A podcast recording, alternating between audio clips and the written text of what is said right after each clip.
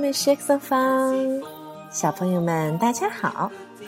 今天的课开始的时候，糖糖妈妈想邀请我们群里的小朋友看一看第一张图片，你们猜一猜这是什么东西呢？糖妈第一次在法国见到这个东西的时候，还以为它们是葫芦娃呢。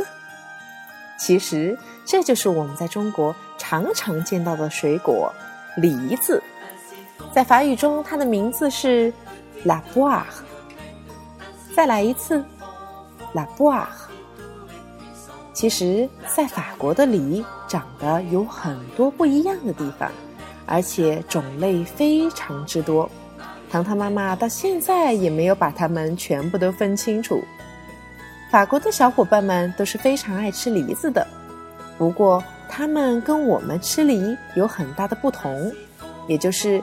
我们中国人喜欢吃硬的梨，可是法国人喜欢把梨放到非常非常熟、很软的时候才会吃。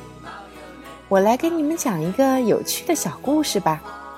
唐妈有一个好朋友到成都来工作，他在法国呢就非常爱吃梨，可是你们都知道的，在我们成都水果店卖的一般都是很新鲜。很硬的梨梨让我这个好朋友非常的吃不惯。